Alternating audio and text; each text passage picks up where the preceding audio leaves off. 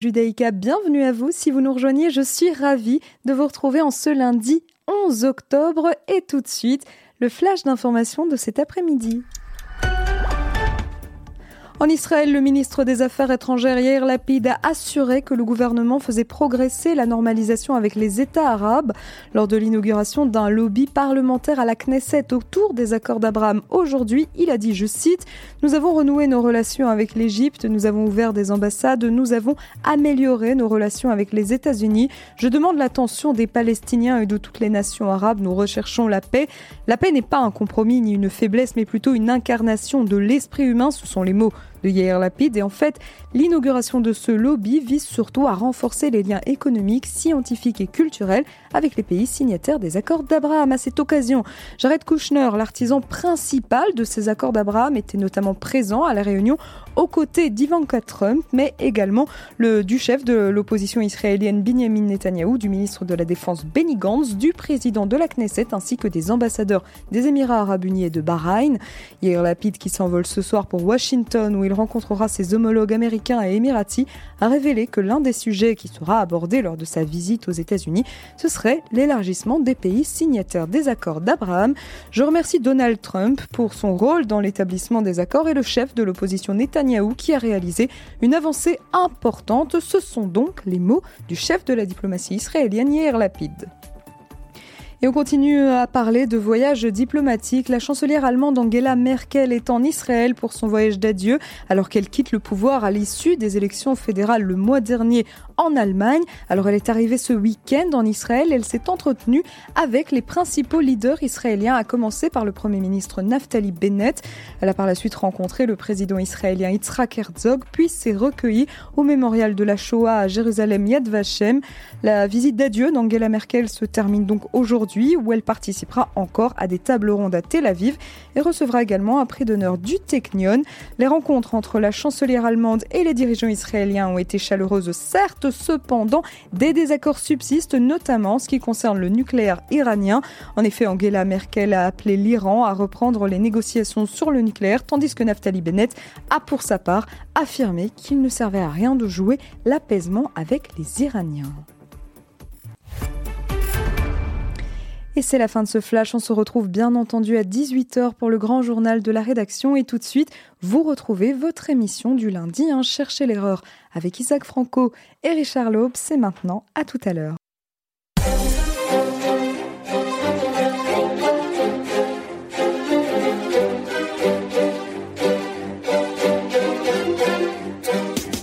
Alors bonjour Clément la technique et bonjour Isaac. Bonjour Richard, bonjour Clément, bonjour tout le monde. Alors nous aurons, comme euh, c'est notre habitude maintenant, un petit intermède musical, hein, encore de, euh, composé par euh, Clément à 17h30. Et entre maintenant et 17h30 et 18h, nous avons de nombreux sujets à discuter, Isaac. des sujets européens, dont la Pologne, la visite de Merkel en Israël, la démission de Kurz en Autriche, des marches écologiques dans nos propres rues à Bruxelles. pas mal de sujets à discuter ici.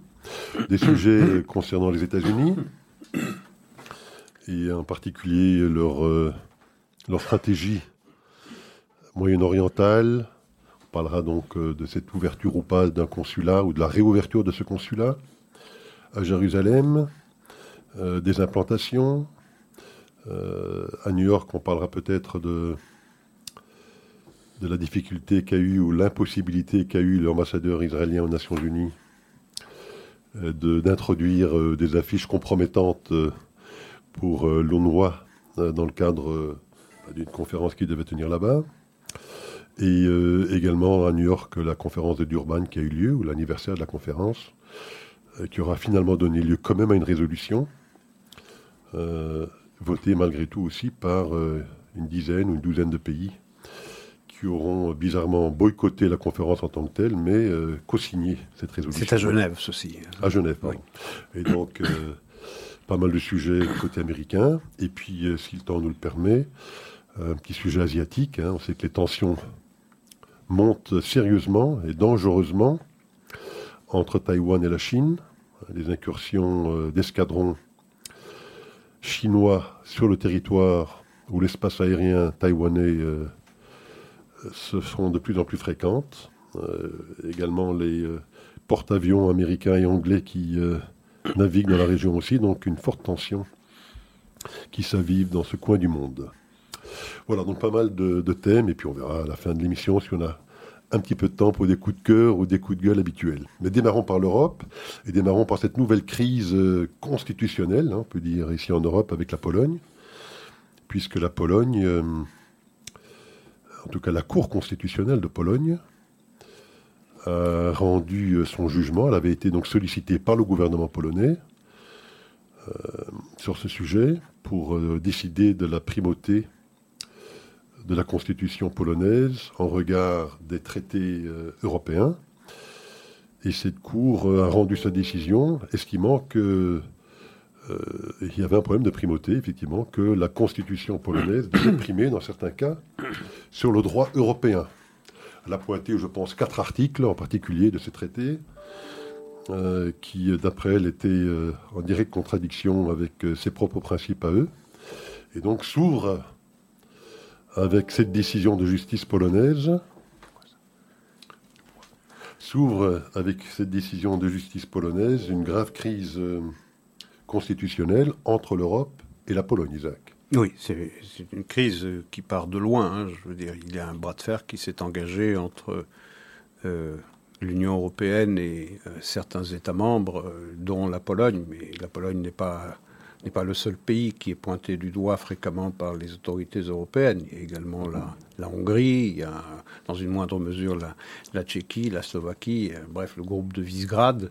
Euh, la Pologne, en, la circonstance, effectivement, questionne, et c'est intéressant comme débat, questionne la primauté du droit européen sur le droit national. C'est-à-dire, ça s'inscrit dans cette espèce de bras de fer qui de plus en plus, qui s'installe de plus en plus dans l'actualité entre les européistes, et les souverainistes. Les européistes pensent euh, qu'il n'y a pas assez d'Europe, qu'il faut préserver cette intégration et que s'il y a euh, des carences, eh bien, il faut les combler en ajoutant de l'Europe à l'Europe. Et puis les souverainistes disent que la mainmise européenne sur la vie des États membres doit être limitée et que sur certains, dans certains domaines, eh bien, le droit national doit primer euh, le droit européen. C'est un problème de fond, effectivement. Ça ressemble, certains commentateurs ont été jusqu'à dire qu'il s'agissait d'un polexite euh, judiciaire, une manière de, sortir du corpus judiciaire euh, juridique euh, européen. Ce sera intéressant de voir l'épilogue. Nul doute que l'Union européenne a des arguments sonnants et trébuchants à faire valoir à, la Pologne, qui a besoin, qui a un grand besoin d'argent. C'est plusieurs dizaines de milliards d'euros qui seraient promis à, l'Europe. Euh, la Pologne en a grandement besoin, surtout pour au sortir de cette crise du Covid qui a blessé l'économie polonaise comme elle a blessé du reste euh, la plupart des économies européennes. Mais un pays comme la Pologne en a peut-être un peu plus besoin compte tenu de sa structure économique qui n'est pas aussi avancée que celle des pays occidentaux.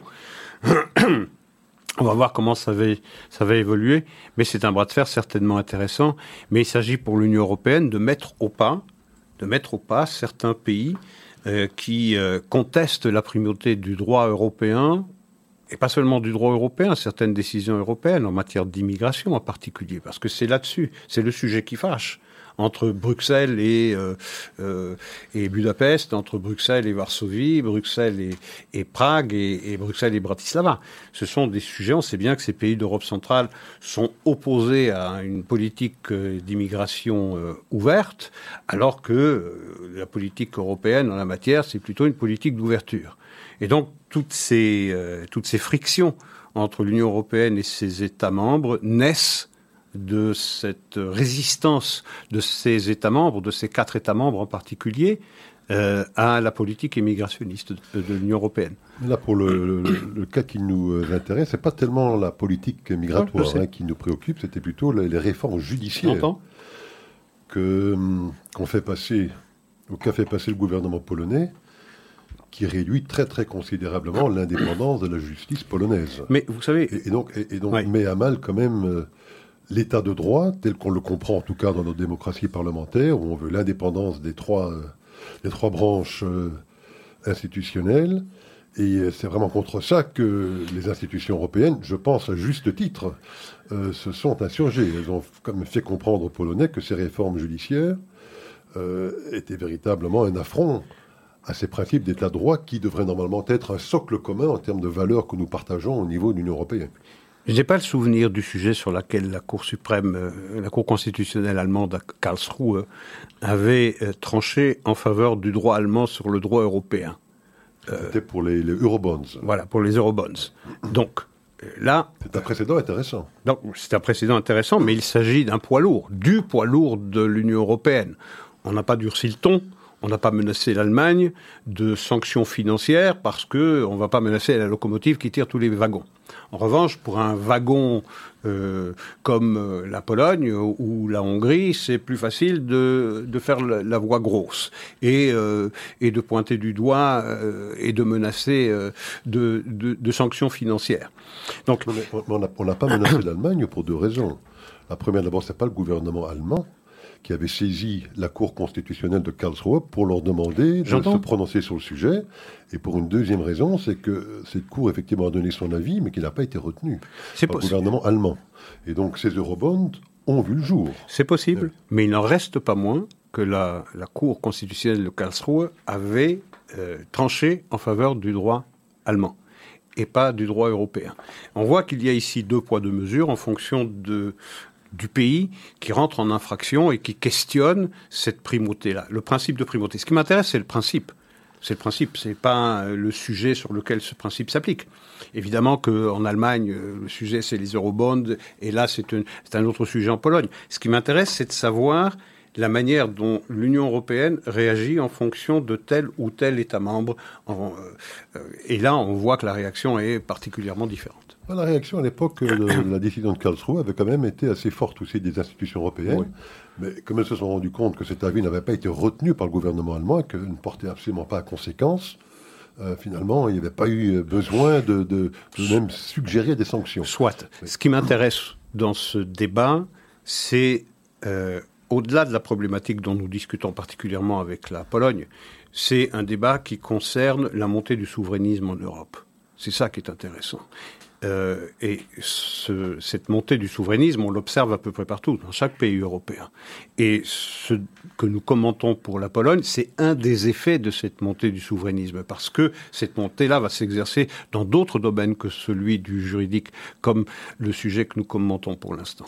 Donc c'est ça la véritable question.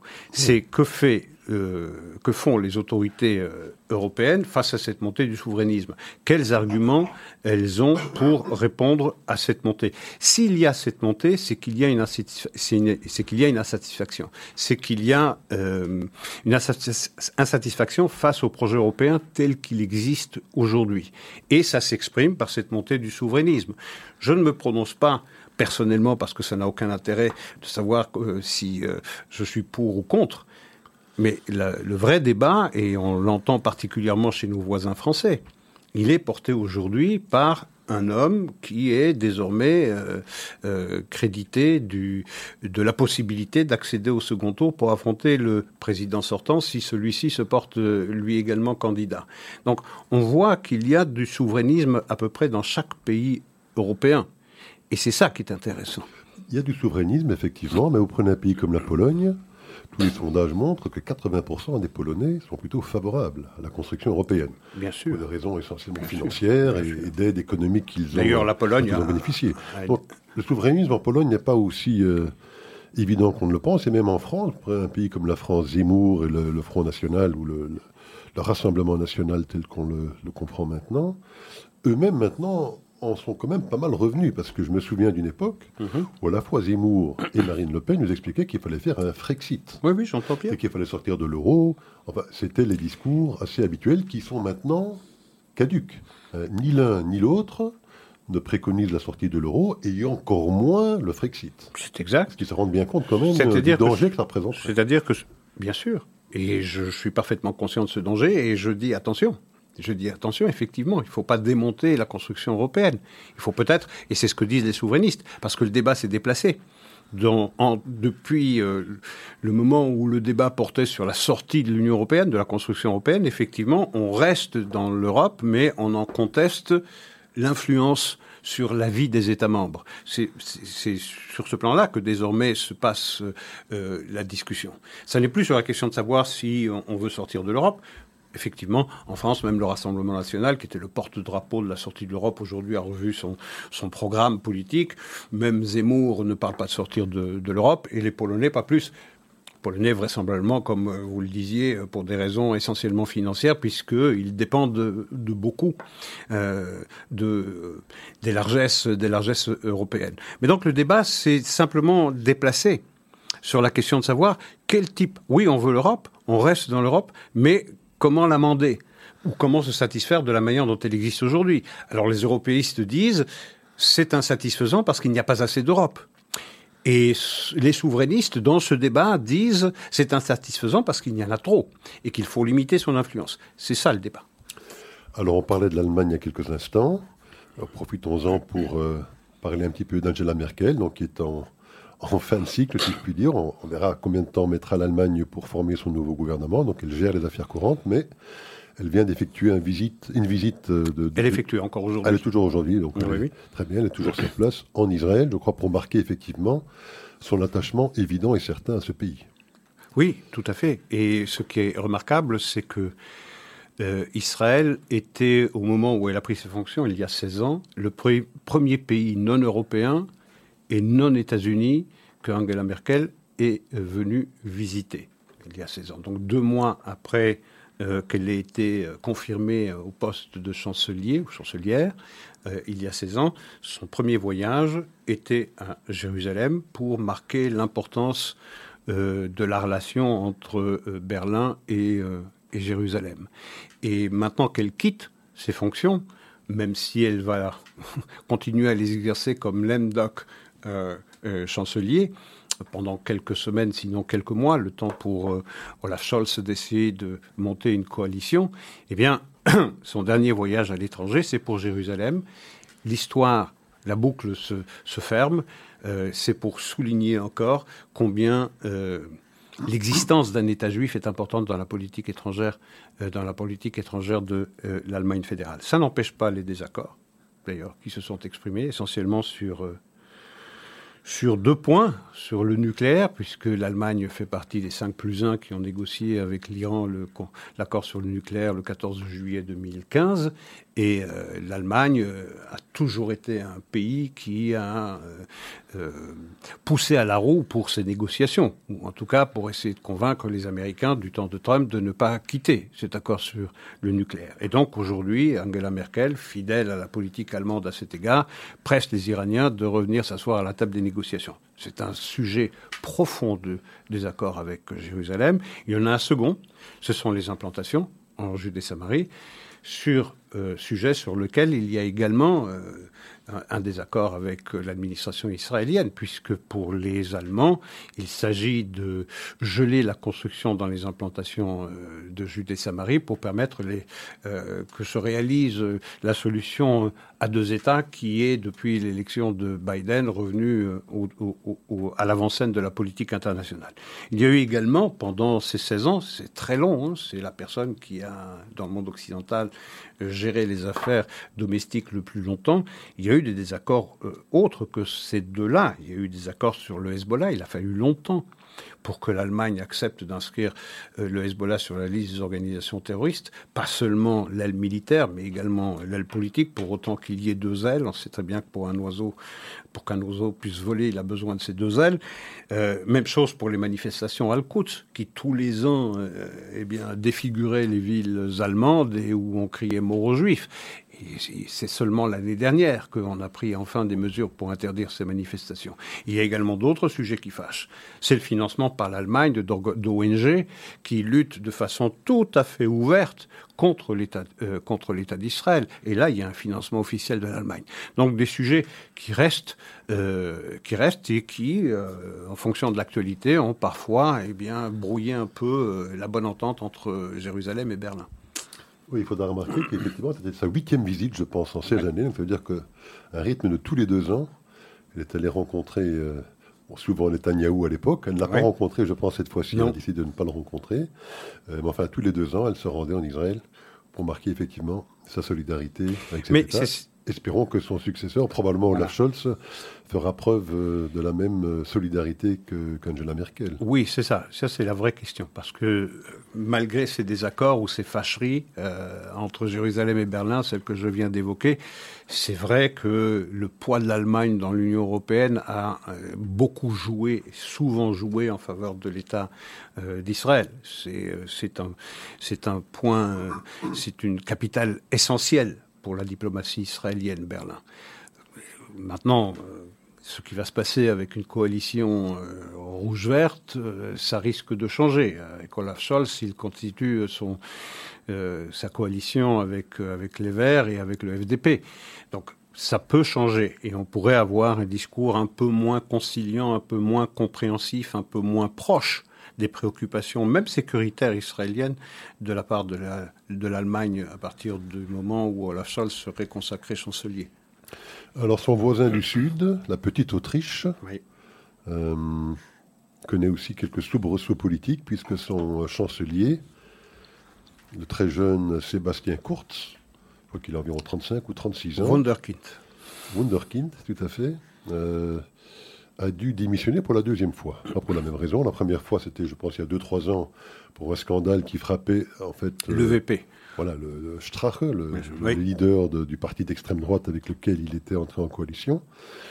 Euh, et donc son gouvernement a été tombé.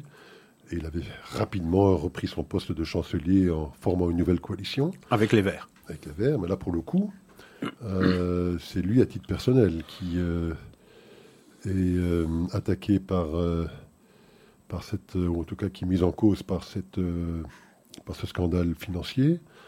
Il aurait détourner de l'argent public, il aurait. Utiliser des fonds publics pour promouvoir son image. son image dans les réseaux sociaux, dans les médias, etc. La pression était devenue trop forte pour qu'il puisse se maintenir à son poste, donc il a jugé euh, utile de démissionner. Il reste, je pense, à la tête de son parti, il reste au Parlement autrichien, mais en tout cas, on perd là, je pense, euh, également, on parlait d'Angela Merkel comme euh, une grande amie de l'État d'Israël, crois que Sébastien Kurz, euh, au niveau de l'Union européenne. L'était au moins autant. Ah, si pas, probablement même plus. Hein. J'ai dit au moins autant. le plus grand défenseur de cet État. Tout à fait. Ce C'est pas une bonne nouvelle, euh, même si tactiquement c'est bien joué de la part de Sébastien Kurz. Il n'a pas attendu, euh, il a pris les devants, il a démissionné pour éviter le chaos au pays. mais ça ne veut pas dire que c'est partir pour ne pas revenir plus vite. Euh, donc ça, c'est ouvert. Il faut voir la réalité des accusations qui sont portées contre Sébastien Kurz, si c'est vrai, les accusations, et quels seraient les dégâts, si c'est quels seraient les dégâts sur la carrière de l'ex-chancelier euh, si euh, eh bien, les accusations sont, sont avérées. Il a le temps pour lui. Il est jeune, il a montré euh, sa capacité manœuvrière sur le plan politique. Donc la décision qu'il a prise euh, le met euh, à l'abri de toute accusation de s'accrocher au pouvoir malgré les, accusations qui sont portées contre lui. Donc c'est peut-être pour mieux revenir. On va rester attentif. En tout cas, celui qui prend sa place, c'est l'actuel ministre des Affaires étrangères qui s'appelle Alexandre Schallenberg et qui euh, s'inscrit dans le droit fil de la politique qui a été suivie jusqu'à présent par Sébastien Kurz. Il s'arrange, je pense, les Verts, parce que la dernière chose que voulaient les Verts, voilà. c'est une véritable crise gouvernementale. Qui aurait provoqué des élections et... Éventuellement de devoir, encore une fois, s'allier avec, euh, le parti d'extrême droite pour pouvoir reformer un gouvernement. Donc, tout à fait. C'est pour ça qu'ils relativement contents. Voilà, ils s'en satisfont et c'est pour ça que c'est relativement bien joué de la part de Kurz. Alors, dernier sujet européen, euh, ce sont les, les marches écologiques. Oui ou dites écologiques. Oui. Euh, certaines d'entre elles, je pense, qui ont eu lieu non pas plus euh, loin que ce week-end dans nos rues bruxelloises, Isaac. Oui, c'était intéressant. Bon, en tout cas, le beau temps euh, leur a été favorable, puisqu'on a parlé de plusieurs milliers, même plusieurs dizaines de milliers de personnes qui ont battu le pavé à Bruxelles. On a parlé de 20 à 25 000, en particulier des jeunes, en particulier des jeunes, des adolescents même. Euh, pour la grande majorité d'entre eux, même s'il y avait des personnes d'âge mûr, s'il y avait des, représentants du monde paysan qui ont manifesté pour sauver la planète. Nouvelle religion qui s'impose désormais à tout le monde et il y a quelques grands prêtres qui ordonnent cette nouvelle religion. Greta Thunberg, c'est la papesse de, cette idéologie. Il y a des relais ici, il y a des cardinaux. ici, nous en avons une qui s'est instituée représentante de cette problématique et de cette exigence qui est désormais faite à tous les gouvernements d'agir euh, plus, euh, toujours plus pour lutter contre, contre, contre, eh bien, contre les dangers qui menaceraient euh, la planète du fait de l'activité humaine. Bien, il y a dans cette affaire-là pas mal de contradictions quand même. Parce que transition écologique, ça se fait pas du jour au lendemain. C'est pas un interrupteur que l'on pousse, euh, on éteint la lumière et on l'allume. Ça prend du temps, ça s'installe, ça s'inscrit dans le temps, la transition écologique. Le problème, c'est que à force de diaboliser les énergies fossiles, je parle du, pétrole, je parle du, du gaz, eh bien, on n'investit plus dans les industries pétrolières. Mais il y a un besoin urgent d'énergie, ne fût-ce que pour relancer la machine économique mondiale. Et donc, qu'est-ce qu'on fait? Eh bien, euh, on se rabat, en particulier en Inde et tout, tout particulièrement en Chine, sur le charbon qui est encore plus pollueur, qui est même euh, euh, l'industrie la plus, la plus pollueuse qui soit, qui soit au monde. Et donc, il y a ce problème-là, c'est que euh, cette lutte contre les énergies fossiles, qui seraient productrices de CO2, destructrices de, de la nature, eh bien, il y a un effet pervers qui fait qu'on investit moins dans les industries euh, pétrolières et gazières, et donc il y a un vide qu'il faut combler. Mais ce vide, on ne va pas le combler seulement pendant une semaine, ni pendant une année, on va le combler pendant des décennies. Ce qui veut dire que les prix du gaz et du pétrole, ils vont monter aux étoiles, parce qu'il y en aura moins, étant donné qu'on investit moins dans les nouvelles recherches, dans les nouvelles extractions. Et on a exclu, pour des raisons idéologiques, le moyen le plus sûr qui soit, c'est la filière nucléaire dans laquelle notre pays s'est illustré tout le temps et était devenu un expert reconnu sur le plan mondial. Donc on est, on est vraisemblablement entré dans une période de forte tension. D'ailleurs, on le voit sur le prix euh, des factures, sur les, sur les montants euh, que chaque usager reçoit désormais, euh, sa facture de gaz, sa facture d'électricité, sa facture de mazout. tout cela va considérablement augmenté parce que d'un côté, il y a moins de recherches euh, pétrolières et, gazières et de l'autre, eh bien, il faut le compenser avec le, charbon qui contribue eh bien, à blesser cette planète que ces jeunes, euh, que ces jeunes sont venus défendre à Bruxelles. Et vous mentionniez le nucléaire. Effectivement, on prenait l'exemple de l'Allemagne dont on parlait il n'y a pas très longtemps. L'Allemagne a pris ses décisions il y a quelques années de complètement sortir du nucléaire et c'est un exemple parfait d'un de ces pays qui a été obligé de recourir de plus en plus au charbon voilà. pour pouvoir effectivement euh, compenser pendant cette phase de transition qui durera je ne sais combien de temps bah, le fait que ces centrales nucléaires ne fonctionnent plus. Par contre, et je remarque aussi euh, que je crois une petite dizaine de pays européens euh, s'est fendu d'une lettre, d'un courrier commun, pour expliquer que peut-être que finalement, ce fameux nucléaire qu'on décriait tellement... Il faudrait peut-être y penser. Il faudrait peut-être penser à le conserver et à le développer. Vous, parlez, vous parliez d'Allemagne, qui a de plus en plus recours au charbon, mais également euh, qui a accru sa dépendance à l'égard du gaz russe. Ce qui veut dire que lorsque vous n'êtes pas indépendant sur le plan énergétique, je ne suis pas sûr que vous êtes vraiment souverain sur le plan politique. Lorsque vous dépendez d'un homme comme Poutine, qui a la main sur le robinet de gaz, euh, et qui peut jouer sur les prix et qui fait du chantage à l'Europe. Et il a raison de le faire pour défendre ses intérêts parce que les prix montent et donc ça profite, euh, ça profite au budget, au budget russe et au, et au trésor russe.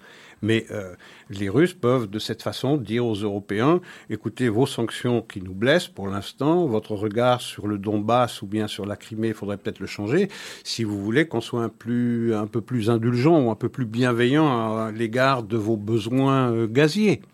Donc, on s'est mis dans les mains de producteurs de gaz ou de pétrole euh, qui ne sont pas particulièrement bienveillants à notre égard. Isaac, il est 17h30. En parlant de bienveillance, eh bien, nous allons profiter une petite minute ou deux d'une composition de Clément.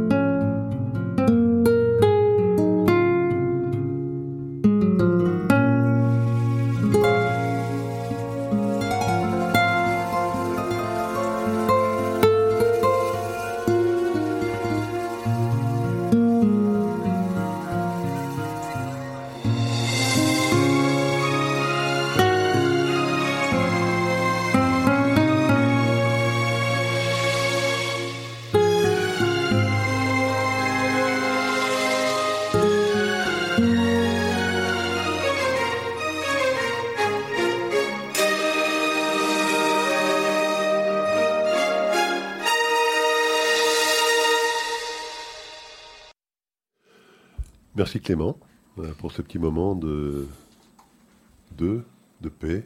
Oui, de respiration. je, Trouve cette musique, je trouve cette musique magnifique. Et je voudrais, on, dit Clément, mais il faudrait ajouter son nom. C'est Clément Villansen. Toute personne qui est intéressée par sa musique, que je trouve absolument remarquable, qu'il n'hésite pas à s'adresser à la radio. Il aura tous les renseignements concernant ses compositions. Est-ce qu'il a un site web, Clément, ou pas ou...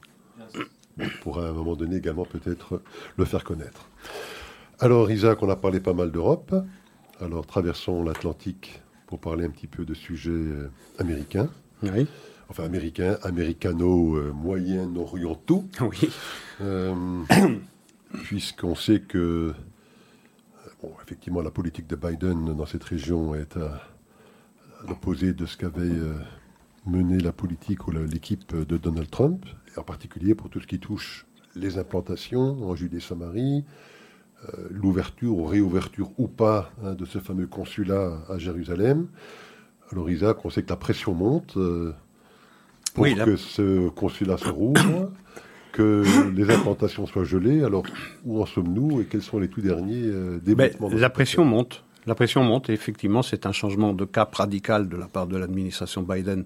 Alors ça se fait d'une façon beaucoup plus insidieuse et beaucoup plus, euh, je dirais, plus euh, respectueuse des formes que la manière dont Obama avait mené sa politique à l'égard d'Israël, en particulier euh, sur, sur les implantations on n'évoque pas les sujets qui fâchent publiquement, ou si on les évoque, on met beaucoup de formes, on met des gants, mais il n'en reste pas moins que euh, le fond de la politique euh, de Joe Biden s'inscrit dans le droit fil de celle de Barack Obama à l'égard des implantations.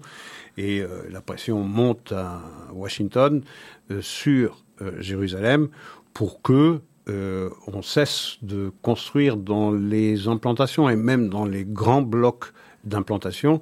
Ned Price, qui est le porte-parole du département d'État, il a été d'une déclaration le week-end dernier disant qu'il faudrait que les partis, mais les partis, il à une partie seulement d'entre elles, que les partis s'abstiennent de prendre toute mesure unilatérale qui blesserait ou qui contrarierait euh, le but euh, de la solution à deux États. Et donc la construction dans ces implantations serait un obstacle majeur. Et donc on retrouve les mots-clés, on retrouve euh, les mots-codes qu'employait l'administration euh, Obama. Donc la tension monte. Pour l'instant, il y a une résistance de la part de la coalition israélienne. Combien de temps cette résistance va durer On ne le sait pas, mais en tout cas pour l'instant, elle existe.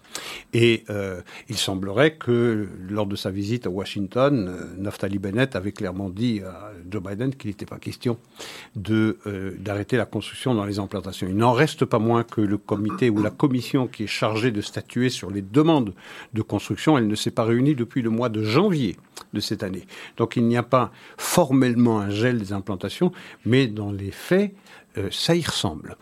Euh, et deuxième sujet, plus important encore, je dirais véritablement central, c'est naturellement sur Jérusalem. On se rappellera qu'en 1995, le Congrès des États-Unis avait pris une décision à l'unanimité, le Jérusalem Act, qui demandait, qui enjoignait le président en exercice de déplacer, de reconnaître Jérusalem, l'intégralité de Jérusalem comme capitale de l'État d'Israël et d'y déplacer l'ambassade. Et que pendant 22 ans, eh bien, aucun des présidents en exercice n'avait euh, obéi à cette injonction du Congrès qui avait pris, je le répète, cette décision à l'unanimité des deux chambres est venu Trump, qui a renversé la table et qui a décidé de reconnaître Jérusalem euh, comme capitale de l'État d'Israël et d'y déplacer un an plus tard l'ambassade en mai 2018. Euh, eh bien, ce que fait l'administration Biden, c'est d'essayer. Il est évident qu'on ne peut pas dé-reconnaître Jérusalem comme capitale de l'État d'Israël. On ne peut pas revenir sur ce qui a été fait. Mais en tout cas, on revient sur les effets sur les conséquences de cette reconnaissance de Jérusalem. On y revient comment? Eh bien, en faisant pression sur Jérusalem pour qu'il accorde aux États-Unis le droit de rouvrir le consulat des États-Unis euh, à Jérusalem, qui se trouve dans la capitale israélienne depuis, disons-le, 1844. 1844, c'est bien avant la recréation de l'État d'Israël euh, moderne. Et il faut savoir une chose, c'est qu'il n'existe nulle part au monde un pays où les États-Unis auraient dans la même ville une ambassade et un consulat. Donc le but n'est pas du tout de servir, comme euh, le prétend l'administration Biden, de mieux servir les Palestiniens dans leur démarche consulaire, parce que ça, ils peuvent le faire auprès de l'unité des affaires palestiniennes qui existe au sein de l'ambassade américaine à Jérusalem, mais c'est de questionner, c'est de questionner euh, euh, la, la légitimité de euh, Jérusalem comme capitale de l'État d'Israël dans son intégralité territoriale. Et c'est donc de dire, de donner raison aux Palestiniens et à leurs revendications quant à leur réclamation d'avoir Jérusalem comme capitale de leur futur État, si tant est qu'un tel futur État existe jamais. Donc, c'est une manière de questionner ce que la ce que l'administration précédente avait euh, avait fait, cette mesure qui était absolument révolutionnaire, et elle est véritablement centrale. Heureusement, Israël a la main sur cette euh, volonté américaine. Euh, les Américains disent que c'est une promesse de campagne de Biden, et alors c'est une promesse de campagne de Biden, c'est pas aux Israéliens de la réaliser pour faire plaisir à Biden. Mais les lois euh, existent et elles disent que lorsque quelqu'un, lorsqu'un pays veut installer un consulat, eh bien, il faut que ce soit en accord avec les autorités locales. Donc les Israéliens ont parfaitement le droit de dire que nous refusons l'ouverture ou la réouverture de ce consulat qui signifierait à nouveau la division de la, de la capitale israélienne et donner raison aux Palestiniens quant à leurs revendications sur cette capitale. Très bien. Alors on avait mentionné la semaine dernière, Isaac, euh, une censure dont euh, avait été victime UN euh, Watch, hein, cette organisation, cette NGO assez remarquable d'ailleurs, dont le directeur Hillel Neuer fait un travail aussi, je pense, remarquable. Exceptionnel. Ça fait longtemps qu'il est à la tête de cette organisation non gouvernementale pour dénoncer, plus que de coutume, le le régime euh, anti-israélien qu'on observe quotidiennement dans ces institutions euh, des Nations Unies. Et donc il avait été coupé en pleine euh, dans son élan, hein, lorsqu'il avait voulu, qu'il avait commencé à présenter des témoignages véridiques, hein, des pages Facebook et autres de ce genre de professeurs de l'ONUA. L'UNRWA, oui. Qui étaient des, des, antisémites patentés. exactement, qui étaient clairement antisémites. Euh, et il s'est fait couper donc, par la présidente de séance. Euh, qui a donné la parole après à une organisation pro-Hamas. Pro, exactement, qui est une espèce de d'ersatz du, du, Hamas, au titre qu'il impliquait à titre personnel des personnes et que ce n'était pas quelque chose qui se faisait dans cette magnifique euh, maison des Nations Unies. Donc ça, c'était l'épisode de la semaine dernière. Bon, on a, je pense, eu droit à un épisode un peu similaire euh, à New York. Oui, à New York cette fois. Où là, l'ambassadeur israélien aux Nations Unies s'est vu également refuser. Enfin, il a voulu y rentrer pour présenter effectivement euh, le même type de message. Hein. Il avait avec lui des affiches, si j'ai bien compris, euh, qui illustraient le, type de propos antisémites qu'avaient tenus certains de ses professeurs.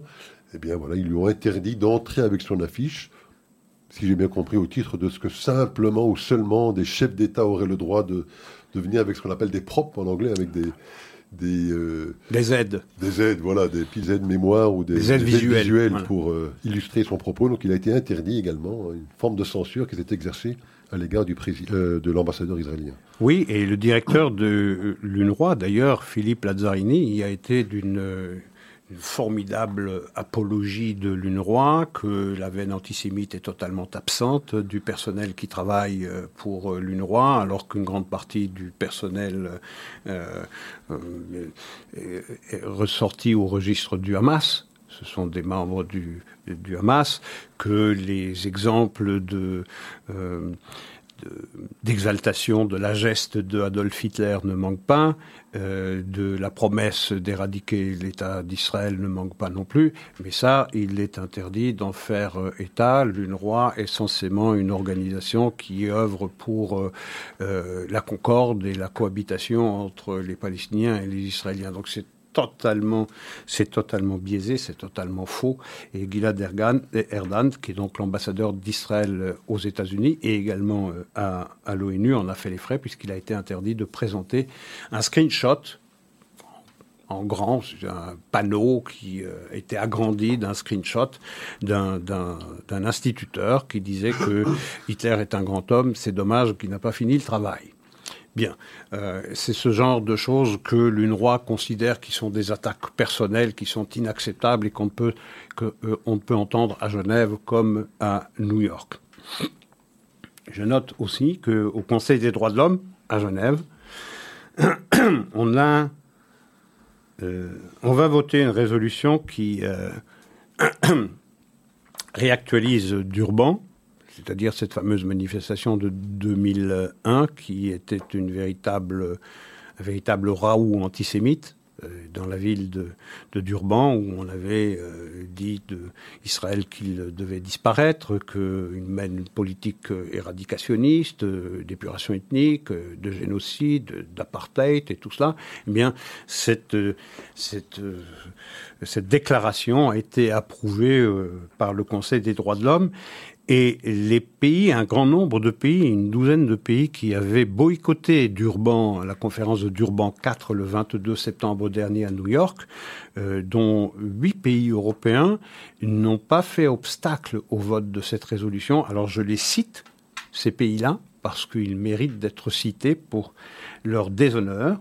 C'est la Grande-Bretagne, l'Allemagne, dont on vient de parler, l'Allemagne qui avait boycotté Durban 4 le 22 septembre, eh n'a rien fait pour empêcher le vote de cette résolution qui, euh, qui approuve le, les déclarations de Durban en 2001. Donc le Royaume-Uni, l'Allemagne, la France, l'Italie, donc les quatre poids lourds de l'Union européenne, les Pays-Bas, la Pologne, la Bulgarie, la Tchéquie, ça c'est plus surprenant, et s'ajoutent encore trois pays non européens, l'Uruguay, le Brésil et le Mexique.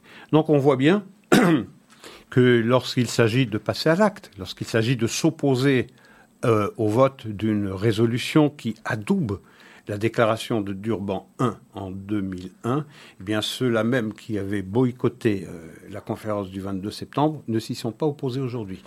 Parler de cohérence. remarquons quand même au passage concernant le, sujet sur euh, ces professeurs. Hein, cette centaine de professeurs euh, qui euh, ont des propos euh, ouvertement antisémites. quand même, profitons également de, ce sujet, quand même pour faire remarquer que pour la première fois, l'Europe a quand même décidé de réduire sa participation financière justement à cette agence, parce qu'elle a été effectivement convaincue de ce que les manuels scolaires palestiniens ou utilisés dans les écoles palestiniennes gérées par l'UNRWA étaient également truffés d'informations euh, anti-israéliennes en tout cas, parfois antisémites, en tout cas qu'elles n'étaient pas euh, dans le rôle qui avait pour vocation effectivement d'apprendre à ces jeunes Palestiniens le vivre ensemble. Hein. C'était plutôt le contraire. Vous, avez raison. Passage que ce Parlement européen a pour la première fois décidé une réduction oui, ça va, ça va dans le bon sens, mais la diplomatie des pays dont j'ai euh, listé euh, les noms va en contradiction. C'est-à-dire que ces mêmes pays qui disent lutter contre l'antisémitisme en Europe, et d'ailleurs il y a une nouvelle stratégie pour lutter spécifiquement contre l'antisémitisme dans l'espace européen, ça contrevient totalement à ça, parce que Durban est une déclaration antisémite, fondamentalement antisémite. Euh, il est difficile de trouver de la cohérence dans une stratégie dont l'Union européenne dit qu'elle est fondamentale pour la lutte contre, singulièrement contre l'antisémitisme, et en même temps de voir les diplomaties de ces États s'abstenir de contrarier le vote d'une résolution qui approuve la déclaration de Durban, qui était une véritable bacchanale antisémite. C'est ça qui est inacceptable. Et quand on dit parce qu'on s'est félicité euh, euh, dans toutes les euh, organisations juives européennes, dont le Congrès juif européen, que cette stratégie de l'Union européenne existe enfin pour lutter contre l'antisémitisme. C'est bien, mais il faut se poser la question de savoir contre quel antisémitisme l'Union européenne entend lutter. Est-ce qu'elle va euh, lutter contre l'antisémitisme sous toutes ses formes, c'est-à-dire l'antisémitisme religieux, l'antisémitisme racial, euh, l'antisémitisme politique, l'antisionisme? C'est ça la question de savoir si la question qu'il faut se poser. Est-ce que le logiciel de l'Union européenne quant à la lutte contre l'antisémitisme a été actualisé? Est-ce qu'il comprend les nouvelles formes d'antisémitisme parce que c'est un virus qui mute L'antisémitisme contemporain, n'est pas le parent euh, de l'antisémitisme, dans sa forme en tout cas, le parent de l'antisémitisme d'hier, encore moins celui d'avant-hier. Il mute, il change, il prend de nouveaux habits, il adopte une nouvelle langue. Est-ce qu'on est bien au courant de cette, euh, mutation, de cette dernière mutation de ce virus contre lequel il faut lutter? Ou bien euh, est-ce que, comme l'Allemagne particulièrement, considère que toutes les formes d'antisémitisme, en tout cas la grande majorité de, de l'antisémitisme en Allemagne, provient des rangs de l'extrême droite. Et vous faites bien effectivement de mentionner quand même ce nouveau plan hein, annoncé par euh, van der Leyen, la présidente de la Commission, il y a quelques jours, pour lutter euh, contre l'antisémitisme. C'est effectivement aussi, notons un progrès euh, réalisé, puisqu'il y a d'abord une prise de conscience et maintenant un plan concret qui va, j'espère, être mis en œuvre dans les années à venir pour lutter contre ce fléau. Alors, d'après ce que j'en ai compris, il se décline en trois, en trois grands volets. Le premier, c'est surtout tout ce qui touche l'antisémitisme en ligne, hein, euh, sur les réseaux sociaux. Enfin, les, hein, on préfère nous parler des égouts digitaux ici, Jacques. Ah oui, tout à fait. Donc, il y a tout un volet euh, qui touche euh, à ce fléau sur, sur les réseaux sociaux. Tout un volet qui touche à la promotion, à la protection, disons, de la vie juive communautaire en général. Et donc la protection des lieux communautaires, et ce genre de, sujets. Et puis alors tout un volet qui euh, touche à l'éducation sur l'Holocauste pour euh, maintenir viva, si je puis dire, euh, ce, fait singulier qui a évidemment été le, le fait marquant de l'histoire européenne. Oui, c'est très bien ces trois axes. Le premier, c'est celui qui m'intéresse le plus puisqu'on parle des juifs vivants. Le troisième, ça, parle de l'hommage qu'il faut rendre aux juifs morts et la mémoire qu'il faut garder, ce devoir auquel il faut s'obliger. Pas de problème. La protection physique des institutions juives, des synagogues, des centres culturels, pas de problème, évidemment, ça mange pas de pain. C'est le premier sujet qui est le plus important. Le premier sujet, c'est l'expression de haine qui a explosé littéralement, euh, multipliée par 7 en France, multipliée par 13 en Allemagne, ai-je lu, euh, pendant la crise sanitaire contre des manifestations d'antisémitisme. C'est de voir, il y a cette lutte-là contre l'antisémitisme, mais l'antisémitisme a plusieurs formes. Il vient de l'extrême droite, l'antisémitisme traditionnel, et il a muté, et désormais il s'exprime le plus souvent en arabe. Est-ce qu'on a conscience de cela et est-ce qu'on va lutter contre ce nouvel antisémitisme qui se drape dans la lutte contre le sionisme alors que ça n'est rien d'autre que de l'antisémitisme pur? Est-ce qu'on a conscience de cela et est-ce qu'on va bien lutter contre cette nouvelle forme d'antisémitisme parce que c'est celui, c'est celui-là qui dans l'espace européen tue? Alors Isaac, je parlais il y a quelques instants des égouts digitaux, hein, de nos sujets favoris sur notre antenne et en particulier donc de Facebook, euh, se sont déroulées cette semaine, plutôt la semaine dernière, pardon, euh, des auditions au Sénat assez intéressantes d'une femme qui s'appelle Francis Haugen, qui a travaillé pour Facebook euh, pour environ deux ans, dans le département du contre-espionnage. C'est assez intéressant parce que je n'avais pas conscience, moi, qu'il y avait chez Facebook un département du contre-espionnage. Je pensais moi que le contre-espionnage était l'apanage des États, Mais vous savez des que gouvernements. Facebook va avoir bientôt un siège à l'ONU. Probablement. Et eh bien ils ont euh, en interne également un département qui s'occupe des problèmes de contre-espionnage, parce qu'effectivement, elle expliquait dans le cadre de ses auditions que de nombreux États hostiles aux États-Unis, la Chine, l'Iran, la Russie, la Corée du Nord et d'autres, j'imagine, eh bien évidemment utilisent, exploitent Facebook et d'autres réseaux sociaux pour essayer de manipuler l'état d'opinion publique américaine, pour désinformer, pour faire passer de la propagande, et qu'ils ont donc chez eux un département qui est censé lutter, j'imagine, avec pas beaucoup d'efficacité, contre ce genre de fléau. Mais euh, sa vraie dénonciation euh, concernait pas tellement ce problème que je viens d'évoquer, mais plutôt celui des adolescents, et plutôt des adolescentes qui seraient, d'après ce qu'elle explique, victimes des messages qui sont diffusés sur ces réseaux sociaux, particulièrement sur Instagram, parce que des recherches propres à Facebook eux-mêmes. Donc ce sont des recherches faites par Facebook pour essayer d'évaluer l'impact que pourrait avoir leur, leur, plateforme sur les jeunes, leur ont révélé que cet impact était extrêmement négatif. Et particulièrement pour ces jeunes adolescentes qui développent au travers de ces comparaisons permanentes de leur corps, de leur physique, de leur tenue vestimentaire et autres entre elles, entre ces jeunes américaines, enfin ces jeunes adolescentes, développent euh, une sensation d'insécurité, euh, par rapport à leur propre personne. Et ça se traduit par des anorexies, des suicides, enfin. Un mal-être. Un mal-être évident euh, au sein de cette jeune population qui est très facilement manipulable. Et donc, c'est des recherches de Facebook qui ont révélé ce genre de choses, recherches qui n'ont jamais été dévoilées au public. C'est elle, donc, en tant que lanceuse d'alerte, a fait savoir ces informations. Mais d'autres recherches ont montré également que hum, la façon pour Facebook de gagner plus d'argent, évidemment, c'est d'avoir plus de participants qui passent plus de temps sur ces réseaux et que la manière d'alimenter, ou en tout cas d'augmenter cette participation, c'est de faire en sorte de semer la zizanie.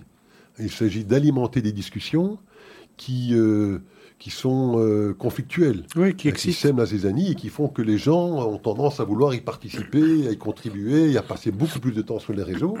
Et donc, évidemment, un conflit d'intérêts évident puisque c'est à travers ce type de discussion, à travers ce type de, de zizanie qu'ils s'aiment à longueur de journée, que ces jeunes filles, évidemment, sont de plus en plus soumises à ce genre de, propos, et donc de plus en plus victimes de ces réseaux. Oui, donc il faut les réglementer, donc il faut empêcher cette... Euh, bah, moi, vous savez ce que je pense des réseaux sociaux, hein, de ces égouts sociaux. Moi, je les fermerai. Euh, du jour au lendemain, en particulier euh, ces réseaux sociaux qui s'adressent en particulier aux adolescents et aux adolescentes, à un âge où ils sont particulièrement malléables et donc fragiles psychologiquement, c'est de fermer ces saletés. Parce que ça pervertit les esprits. ce serait une, ça relève du salut public de le faire. En attendant une telle décision qui n'arrivera jamais, je le sais bien, eh bien c'est aux parents à agir c'est aux parents à faire la police de ce qui se passe sous leur toit et euh, de gérer l'emploi du temps des enfants dont ils ont la responsabilité. Euh, c'est à eux à recouvrer euh, toute, leur, toute leur autorité et à la faire valoir auprès de, de nos chères têtes blondes. Mais toute, la, toute, la, difficulté est là. Oui, oui, bien sûr. Parce que c'est vrai que quand nous étions gamins et que on était à l'école, le harcèlement existait, le harcèlement euh, scolaire existait. Mais, sauf que lorsqu'on rentrait à la maison, on avait un, arbre de paix. On avait 10, 12, 15, 16 heures avant de devoir retourner à l'école, éventuellement confronter ces harceleurs. Mais en tout cas, on était à l'abri pendant toute une partie de ce temps. Et là, vous ne l'êtes plus. là, on n'est plus jamais à l'abri. Vous ne l'êtes plus. Ces jeunes filles reviennent. Oui. Elles s'enferment dans leur chambre. elles s'enferment dans leur chambre et elles sont constamment, 24 heures sur 24, confrontées à cette situation. Donc vous voyez que c'est un débat de société qui va bien au-delà des réseaux sociaux. Ça questionne la responsabilité des adultes. C'est aux adultes à prendre euh, les mesures nécessaires pour, euh, pour limiter l'influence néfaste de ces saletés. Euh, donc c'est un véritable problème d'autorité. et ça, c'est peut-être le problème le plus difficile à résoudre. Alors, dernier sujet, Isaac, partons un petit peu en Asie.